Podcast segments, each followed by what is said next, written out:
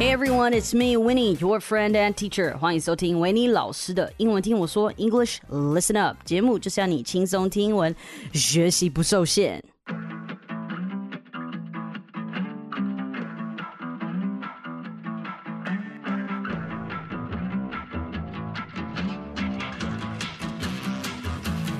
Bruh, this month is just the craziest month ever. I literally don't have the time and energy to finish everything that I gotta do.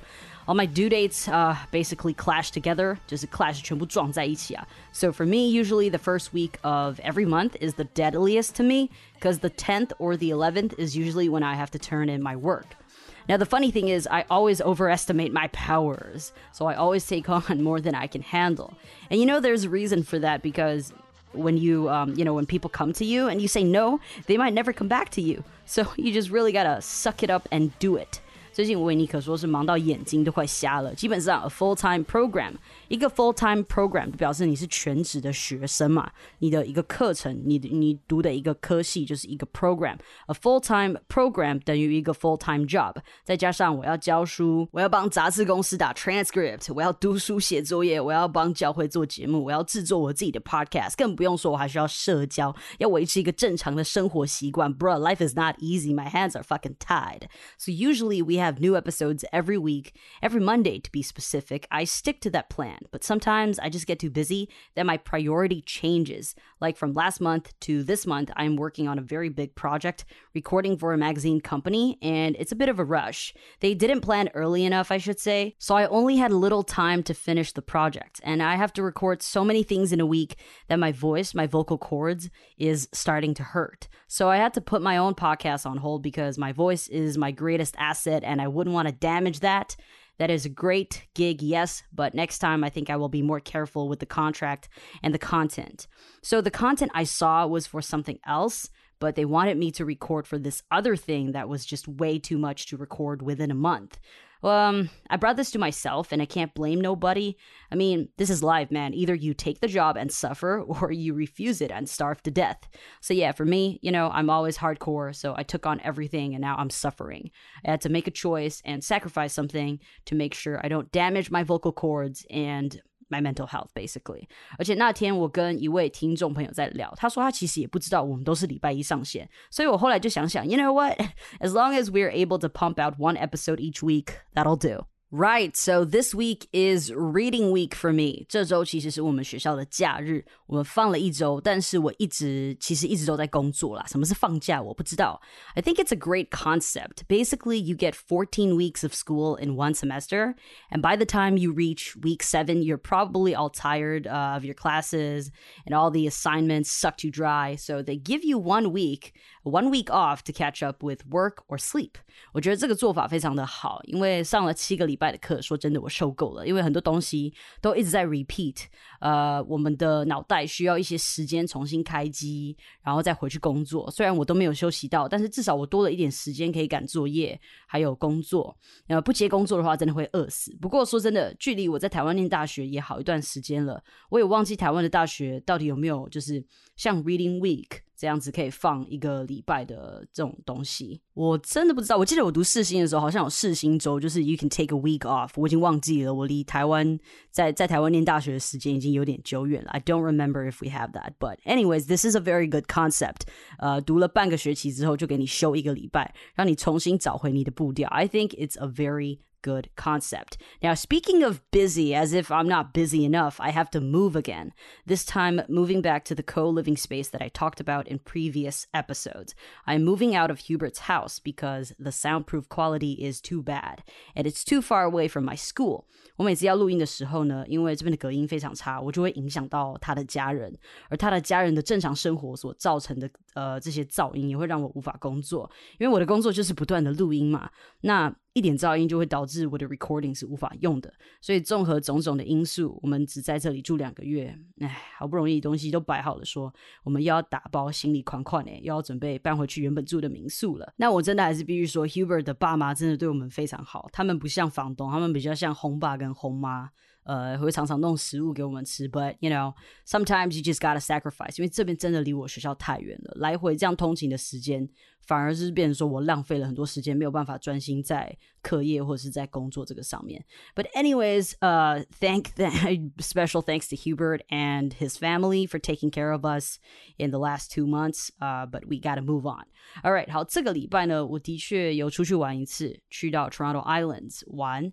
但是呢，我是有目的性的出去玩的，因为出去玩的人就是跟我出去玩的人，正是民宿的 host，所谓的老板。所以呢，我就是借由跟着他出去，然后建立良好的关 跟他谈我们长期搬进去呃房租减价的可能性。那一开始其实他开的价格是比较高的，我们负担不起。然后我跟他表达了我的 budget，就说要 that's all the budget I have。那一开始其实是不行的，但是他好像真的蛮喜欢我的，所以后来呢，他就跟他的合伙人就讨论了一下，所以就决定以我的 budget 收留我们。But hey, it comes with a price. 我们当然过去之后也是要协助维护我们的 community 的整洁，而我呢也会好好发挥我的专长来举办活动。那我们这个 co-living space 就是常常会举办各式各样的活动，要干嘛呢？来 strengthen the bond of our community，来把我们的这个 bond 啊更加的把它稳固起来。So yeah, that's basically why I didn't post an episode last week because I was really busy with work and trying to get myself, you know, me and my sister a proper place to stay for the next year or two. So Winnie is using way too much of her brain power that she really needs a vacation. Okay, so yes, I am aware that the world is basically going through a lot right now. Um, COVID is still a thing, and Russia and Ukraine are having a war. I know, but I don't think I will be covering that in my episodes because people are already doing that, and I really don't have the time to do research um, for all of that. 但是上周如果有追踪我 IG 的人，应该可以呃看到我去到我们多伦多的市府广场去溜冰的 时候，呃，就是刚好碰到 protest，对不对？就是有刚好碰到那个 protest。那其实呢，我那时候在现场感受到他们在就是就是在现场沉重的这个气氛啊，是有被他影响到的。其实现场非常的 dramatic，人们激动的 chant，chant 就是呼着这个口号啊，呼着口号 chant，singing their national anthems。唱着他们的国歌，waving their flags，挥舞着他们的国旗，and setting off blue and yellow fumes while it's snowing。 While it's snowing crazy。那这个时候呢，我说现场我们可以看到这个 blue and yellow fumes 嘛，对不对？这个呢就是他们释放这个蓝色跟黄色的烟呐、然后他们挥舞着他们的国旗，挥舞着很多的旗帜跟看板，然后现场又下大雪，这个画面很震撼。我就有在 IG 上替大家小小的实境转播一下，在这个那在这个 protest 里面呢，我有看到有人挥舞着中华民国的国旗，然后我就很好奇，我想说我过去问问看看他们是不是台湾人。然后我过去后我就问说，哎，啊你们是台湾人吗？他们跟我说不是。我想说，OK，好。然后呢，我又问说，那你们是香港人吗？合理嘛？对，不是台湾人，那有可能是香港人嘛？对不对？然后他们又跟我说不是。我想说，靠，那你到底是从哪里来的？你为什么挥着中华民国的国旗？然后他们才跟我说，哦，他们是中国人。然后我想说，Then why are you waving an ROC flag? What is wrong with you? What what what's in your head？先说，我不是说挥什么中华民国的国旗是错误的还是什么东西，我只是好奇为什么他们要挥中华中华民国的国旗，所以我就走到前面看他们的标语。原来他们是想要 merge，merge 就是合并的意思。他们想要合并中华民国跟中华人民共和国。讲难听一点，就是他们想要合并台湾跟中国。那我觉得你也太扯太妙了吧？人家乌克兰的事情跟这件事情有什么关系？你没事过来搅和干嘛？所以我听完。就跟他们说再见，祝你们顺利。因为我真的不喜欢这种明明不干你们的事，但是你们过来瞎搅和。那后来呢？我因为我在现场等我的朋友，我们要溜冰嘛。那个广场冬天会被会被呃，原本夏天它是喷水池，那冬天它会变成溜冰的这个 skating rink。那我所以我就继续在那边等我的朋友。那后来呢，我又看到类似民进党的旗帜，所以我就又走过去问问说：“嗨，你们是台湾人吗？”就终于我就问到，这这一次真的是台湾人了。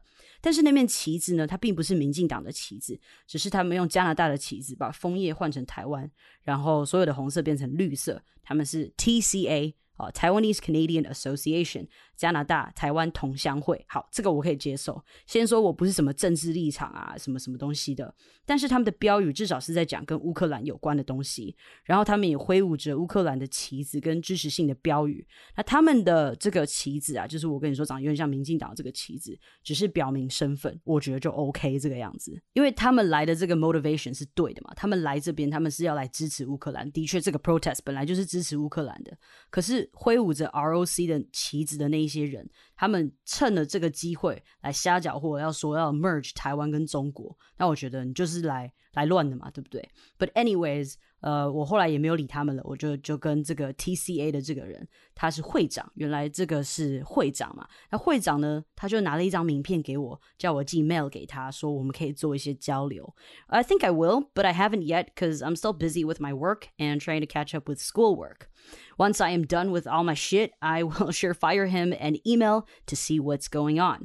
如果你今天要寄给别人一个 email 哈，叫就是这个是比较口语化，你可以说 fire me an email，或者是 shoot me an email 这个样子，你不一定要说 send me an email。所以啊，我在这边呢，我就用 fire，so I will I will surely fire him an email to see what's going on，就是跟这个加拿大台湾同乡会做一些交流。 All right, now enough catching up. Let's talk about what we came here to talk about today gender pronouns. Now, I actually meant to make this episode weeks ago, but didn't really have a good angle to cut in.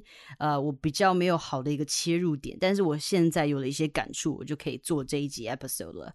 So let's begin by just explaining what gender pronouns are, okay? So let me read it to you. I'll include this information in the description as well. So gender pronouns are the terms people choose to refer to themselves that reflect their gender identity. 呃，这个所谓的性别代名词呢，是相当重要的。那这些是人们选择想要被如何称呼的称谓，就是这可以 reflect 他们的 gender identity，就是他们的性别，他们觉得他们的性别是什么，那他们就会选择相对应的这个称呼。Now these might be he, him, she or her, or gender neutral pronouns such as they and them. Gender neutral 就是没有特别，呃，有什么特别的性别的。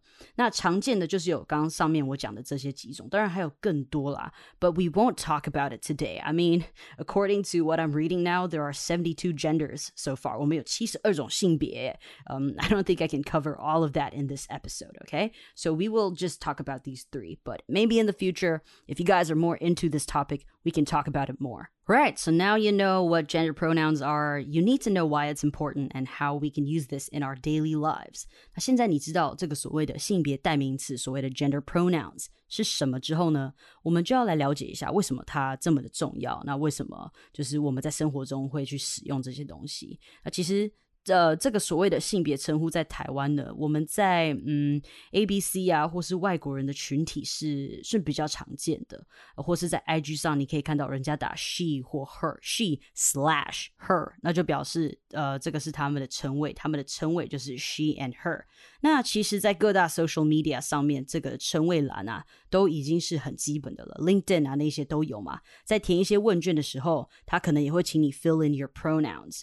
Now, knowing and using a person's correct pronouns fosters inclusion, makes people feel respected and valued, and affirms their gender identity.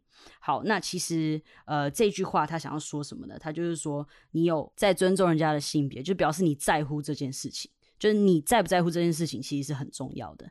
那像我刚开始上课的时候，我们在自我介绍的时候，老师都会直接问 "What's your pronoun？"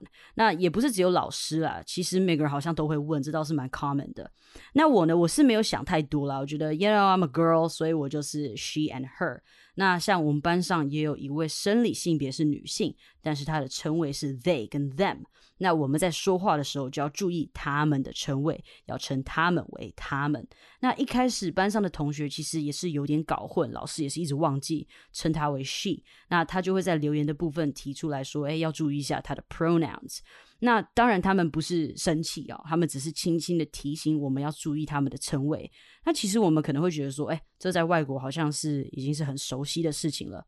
但是其实我们班的同学也有跟我说 ，these terms are relatively new to them, so they'd still make mistakes. True. It's sometimes still quite hard to refer to people as their correct pronouns, but as long as you make an effort to try to use it right, no hard feelings here. 那我很喜欢的一个歌手呢，他的 pronoun 也是 they or them。 because Demi Lovato is non-binary. 没有错，我很喜欢 Demi Lovato. 那这个 non-binary or gender queer is an umbrella term for gender identities that are neither male or female, identities that are outside the gender binary. 哦，这是 Wiki 上面抓下来的哈，说非二元性别、性别酷儿和 X 性别是指一系列不完全是男性或女性的性别认同，这些身份在男性或女性的类呃分类之外。So yeah, I got this from Wiki. Um, you know, if you are interested in it, you want to dive deeper into it, you could just read it yourself to learn more. 那在我们讲完性别代名词或是这个性别称谓后呢，我想来跟大家分享一下，自从我来到这里后，在性别上的感受有什么样的改变。那其实，在我来之前呢，我就觉得我应该会感觉好一点，就是针对性别上的负担会感受好一点。So you must be wondering, why would you say that it's a burden? 没有错，当我在台湾的时候，我觉得做我真正的自己是有点。稍微有点负担的，我觉得我们常常会使用一些 terms 来定位谁谁谁的性别气质啊或特征。那像我的话，我有一个很大的变化是，我终于决定我可以放松的把我的头头发留长一点，我可以做我自己想做的事。那你可能会觉得，Well，谁管你头发留长还是短？但是如果你仔细想想，是不是很多的 T，大家口中的 T 都是留短头发？那我讲难听一点，一样的头发，我自己的感觉是因为我们需要比较像男生，或是我们的穿着需要像男生，才能证明我们自己的性别气质。先说这是我的感觉啦，我不代表所有的 queer people，OK？呃，就是呃，this is just how I feel。我觉得我性别上的负担减轻了，我不再需要注意这个，注意那个，不然会影响到我的工作啊，还是什么东西，或是别人对我的看法。我活出一个很自由的感觉啊。现在我的头发也在慢慢的留长中，and I think。it looks really good. 以前我可能会每过一阵子就需要去把头发剪短 to show that I like girls, but now I don't have to. I can be whoever I want to be and like whoever I want to like. And what's more, my self confidence definitely boosted a lot as well. 我的自我形象啊，自信也都大量的增加了。I was being told that I was charming, which I never thought I was. That's LOL. 我可以自由自在的穿我想穿的衣服，然后觉得非常放松，而不是觉得我应该要有怎么样的打扮才符合嗯别人 看我的形象这个样子。当然，这跟性别不一定有关系，有可能是跟整个环境。但是整体来说，跟我的预期就是一模一样。在这边，我的性别负担减轻了。这个字我不知道有没有存在啦。I don't I don't know if it's an official word or not. I just came up with it because I don't feel the burdens anymore. So that's why I made this episode to tell you guys that sometimes it would be nice to ask about a person's pronouns if you are not sure. 当你不确定怎么称呼别人的时候，你尽管开口有礼貌的问。I'm sure people would be glad to answer that question.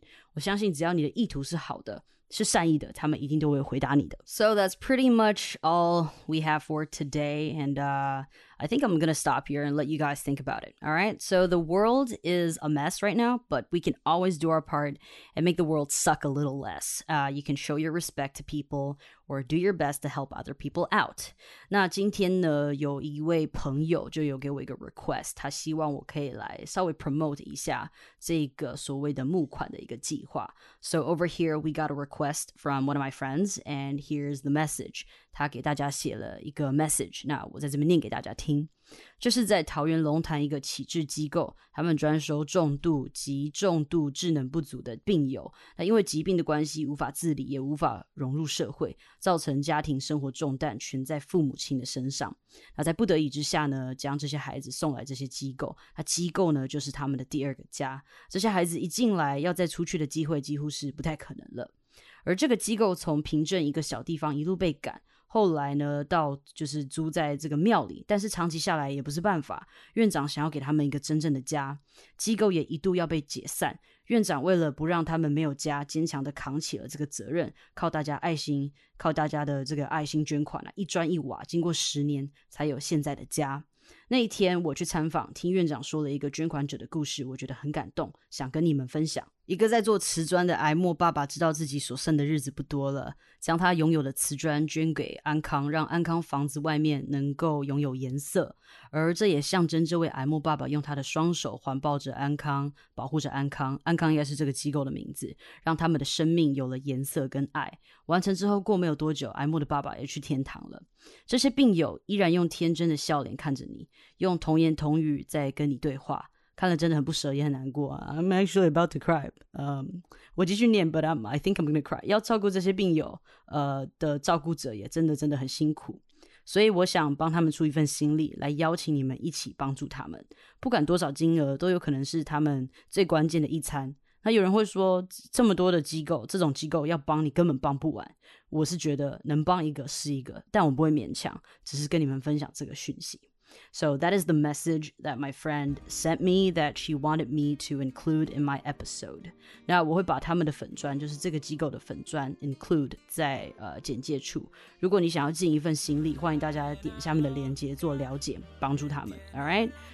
Just remember the world sucks, but with your help and efforts, the world can suck a little less. Okay, guys, you know what to do. 感谢今天的收听，好的节目要和好朋友分享，也别忘记到收听平台 Apple Podcast 给我们星星评论哦。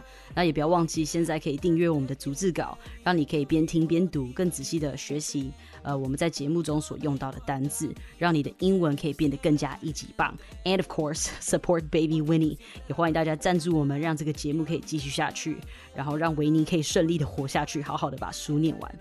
All right, that's all for today. Winnie, peace out.